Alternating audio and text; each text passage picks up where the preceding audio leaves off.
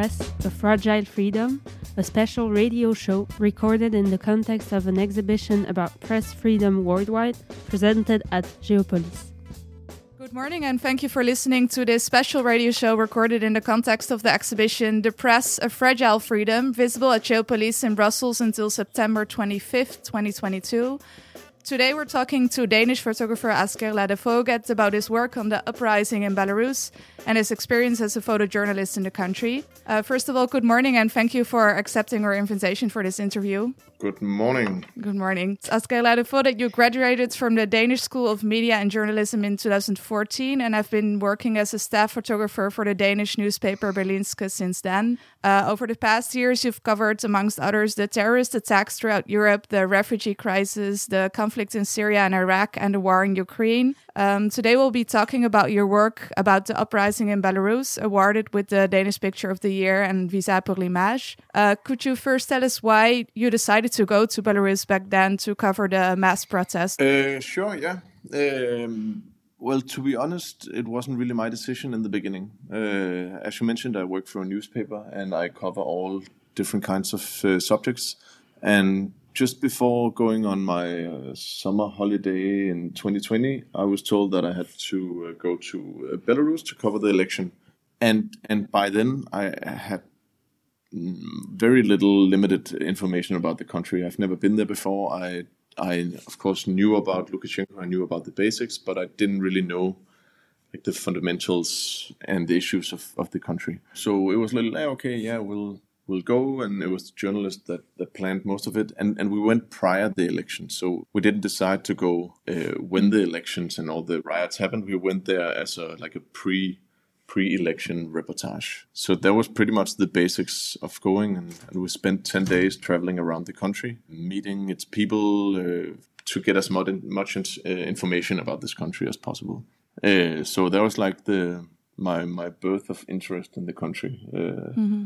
And honestly, I, I pretty much fell in love right away when we went there uh, because of the people and the and the culture and and the atmosphere about like there was there was so much things changing. There was so much uh, like you could feel it everywhere that that that something something was about to happen. Mm-hmm.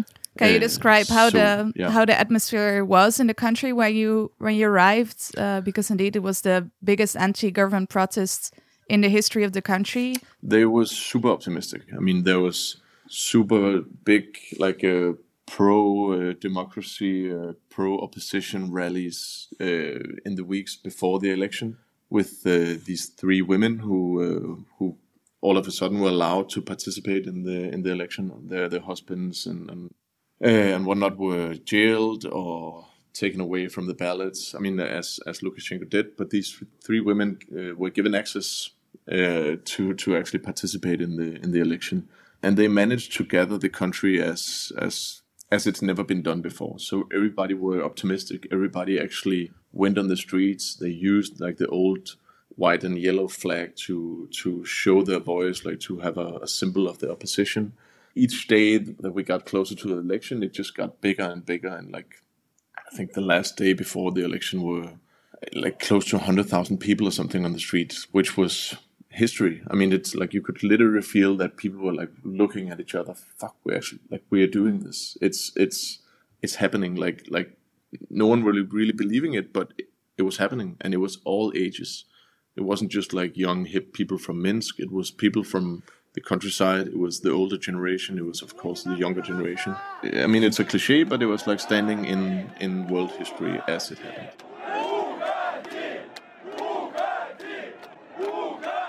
And as a journalist or, or, someone into documentary, that's uh, that's the sweet spot. That's that's where you can feel like okay, this this is this is important. This is history. This I, need to do the best as I can do as as, as a photographer, in my case.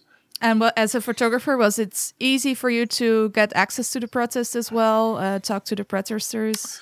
Uh, yep. In in the beginning, I mean, this of this as we speak now is prior the election, so there was no violence, there was no uh, special forces, there was no OMON. Um, so this was all peaceful protesters. We were following um, Svetlana, Svetlana Tikhanovskaya, and uh, like in the rallies, we were following uh, Uh, yeah, you, you know, people on the streets. So so we could go, we could document. We we were officially um, allowed to be in the country. We had a accreditation for a month issued. Um, so so there was no no problems, no biggie. We we went uh, like to the uh, office of the three women. We went like we had no problems at all. As you were saying, this was prior to the elections. Then, after the elections, uh, the the protests were repressed with violence until the invasion in Ukraine this year. Belarus was the most dangerous country in Europe for journalists. Um, how Yeah. was it for you then to to work as a photojournalist in these conditions after the elections? Yeah, I mean every, everything changed. Also, I need to mention that like before the election, we we didn't get any interview, interviews with any official part of the Luk- Lukashenko government. So I mean, in, in that matter, uh, we couldn't cover it. it. It was a very one-sided coverage, as it was only the opposition people that we could actually talk to. And and of course, some of our sources I mean, wrapped their opinions in a very uh, sensitive style, so so they couldn't be like uh, they had a hard time being completely honest. So of course, it was a bit more complicated than I just uh, said. But uh, comparing to after the election, we we had no issues whatsoever. After the election, everything changed. It got super, super, super. Um, difficult and were super dangerous. We we left the country the day before the election, and then everything exploded at uh, the day after election, and we went back to the country. So I was there on the second day, and everything changed. I mean, the entire city was uh, locked down, not because of COVID, but because of the election. So literally, no cars could enter the city center. Only military vehicles, soldiers, these kind of things. And I mean, there was the physical violence. People were beaten there was uh, like anything you can imagine. Uh, there was one guy killed Monday evening because of the police violence. So, so it was a completely different scenery. And um, yeah, you previously also worked in in conflict areas, including Syria and Iraq. Were the conditions for you to work as a photographer similar in terms of safety or freedom to report on the reality, or I mean, it, it- this was a lot more scary and complicated than working in, in for example, a conflict zone. Because because when you when you enter a conflict zone, I mean, it's a one-sided story that you tell. You are mo- like you're usually embedded with either a military or, I mean, the Kurdish Peshmerga or, or something similar. And and in this this matter, you are somehow safe. I mean, you can always there's a front line, and you can pretty much choose how close you want to go to the front line. In this case, you couldn't hide anywhere. I mean, it, you couldn't trust anyone. The rules seemed like they changed every minute. Like uh, they didn't care that I were wearing a press card and a orange uh, press vest, for example. I mean, they, there was no rules. There was no safety. There was no basically press freedom. They they did whatever they wanted to do without any consequences. I mean, you couldn't feel safe photographing the police, even though you didn't do anything. Twice during the protests Monday and Tuesday, I was uh, detained by the police. Monday night, they took my took me, dragged me on the streets, wanted me to to go into like a, a police vehicle full of people who were beat up, and I managed to talk my way out of it. And this was me wearing a very very yellow vest and the official Belarusian press accreditation. The day after, I was taken again by the police. They confiscated my SD card and the camera and hit me as well. So twice within 24 hours, I I was detained by doing my job, and and I didn't push any limits. I didn't provoke. I didn't do anything. I mean, yeah. Mm. Yeah, and des- despite the fact that you were yeah. detained twice, you still decided to continue to cover what was going on. Why did you decide this at this moment? Mostly because it became personal. I think. I mean, not not, not to me, like saying me against the regime, but like I got so involved in this story. It, I I ended up spending almost a month in in Belarus. So I, I kind of just detached me from everything else and first of all got the permission to to stay as long as I wanted in for the newspaper but but also because we were so few western outside journalists who actually had the accreditation to uh, officially be allowed to cover. I mean we were only a handful that had these uh, so I kind of felt that this was something I needed to do. I mean I, I it just felt silly going back to Copenhagen not doing anything about this uh, after being so involved in it. So so I wanted it to be there to to the very end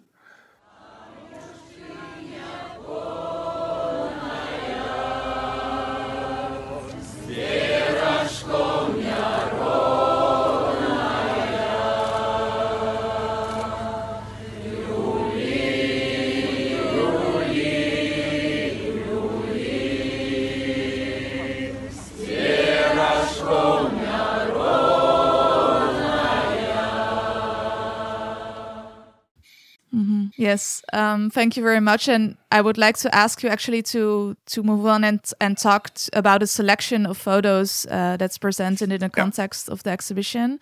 Um, the first one is a photo of a big crowd, and in the middle we see one person uh, with a photo of Lukashenko in the midst of them. Uh, can you describe when this photo was taken and what we actually see?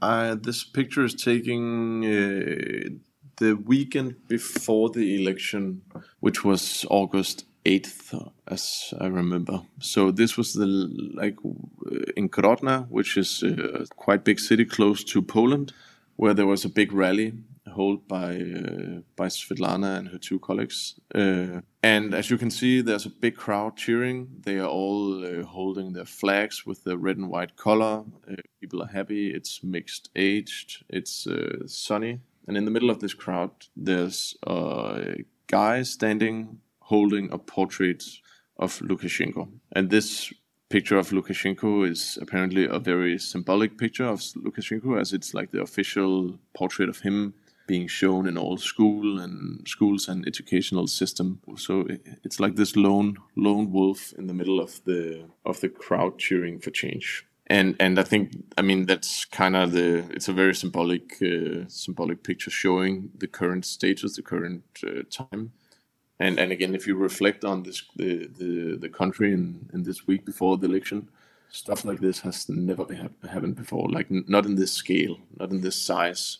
There was thousands of thousands of people on the street, and there was only one guy going in the opposition of the opposition supporting Lukashenko. Then the second photo we selected, we see one of the opposition leaders, uh, Svetlana, in the city of uh, Grodno. You were telling before that it was relatively easy for you to to follow the three female opposition leaders. Can you can yeah. you describe what we see on the photo and um, also how you followed her uh, before the elections. Yeah. So uh, so yeah, as you said, it's uh, Svetlana Tikhanovskaya in in uh, her car leaving uh, one of these rally, and and these three women. It was not just Svetlana. Everybody were cheering for them. It was anywhere they went. It was like a celebration. People were cheering with them, hanging out their cars with the red and white flag.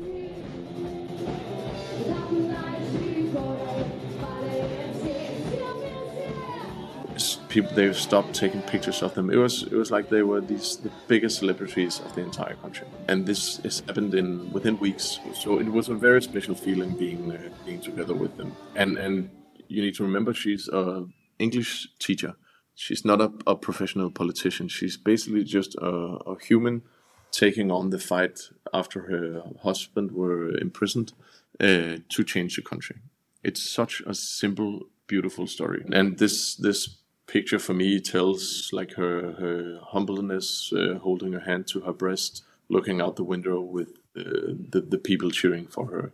It it was a very touching moment to be there. Mm-hmm. Um, and then the next two photos perhaps are both about police violence. The first one is a photo yeah. taken in the night where we clearly see a person being beaten up by the police. The second is two people sitting on a on a bench, uh, both also showing well the the signs of of police violence. Yeah, how was it for you to yeah. to document this police violence, and also did you really feel that people became very scared to participate in the in the process, for example? Uh, yes, for sure. I mean, uh, everything you mentioned uh, the first picture is, is a guy surrounded by four special riot forces, totally covered in helmets and protection gear. And this civilian guy is wearing flip flops, uh, jeans, shorts, and a t shirt, being beaten by these four guys.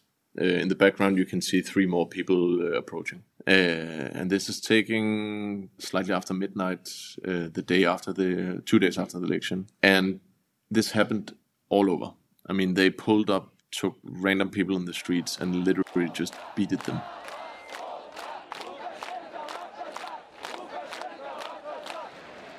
But it was super, super difficult and super, super scary to photograph because there was no, none of these usual rules by you being media, being objective, not being part of anything. In, in Denmark, if this would happen, I would have no problems going right up to their faces, photographing them, trusting that they would do me no harm. Down in, in, in Belarus, I, I literally didn't dare to photograph because I, I, I was afraid that they would attack me. This is one of the only pictures that I actually did take and managed to get close enough uh, and, and kind of being isolated, photographing this poor guy. And what happened moments after was that the very left guy uh, in the picture he uh, spotted me photographing them, and right after they uh, they went over dragged me and pulled me down on the tarmac and uh, and took me to the car. So so that was uh, and and luckily I I they didn't delete the picture and I managed to talk my way out way out of it. This was uh, also the night that the guy was killed. so the day after, protests were a lot lot. Um, obviously quieter. People already then didn't dare to go on the streets as the same uh, as they did the two nights uh, before. Uh, and I was detained again in the morning. So these two times within uh, one day totally muted me and, and uh, actually made me that scared that I, I, I didn't I didn't dare to photograph. I didn't dare to work, uh, and I saw the most fucked up things that I did document which leads, leads me to the next picture of these uh, three men uh, sitting on a bench outside the hospital. This is taken a week after, eight days after the the first picture of the guy who was beaten on the street.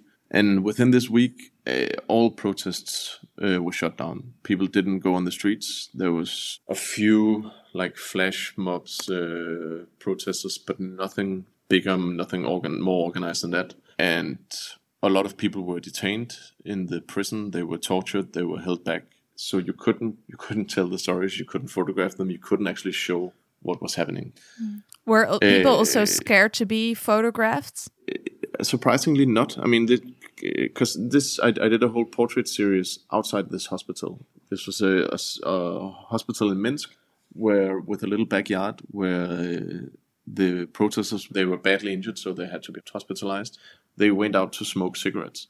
And I, I, I met with a guy that I set up an interview with, and while interviewing him, I just noticed like these people walking around, and it was all hospitalized protesters that went out to smoke. So I ended up doing a, a whole portrait ser- series from this very small location.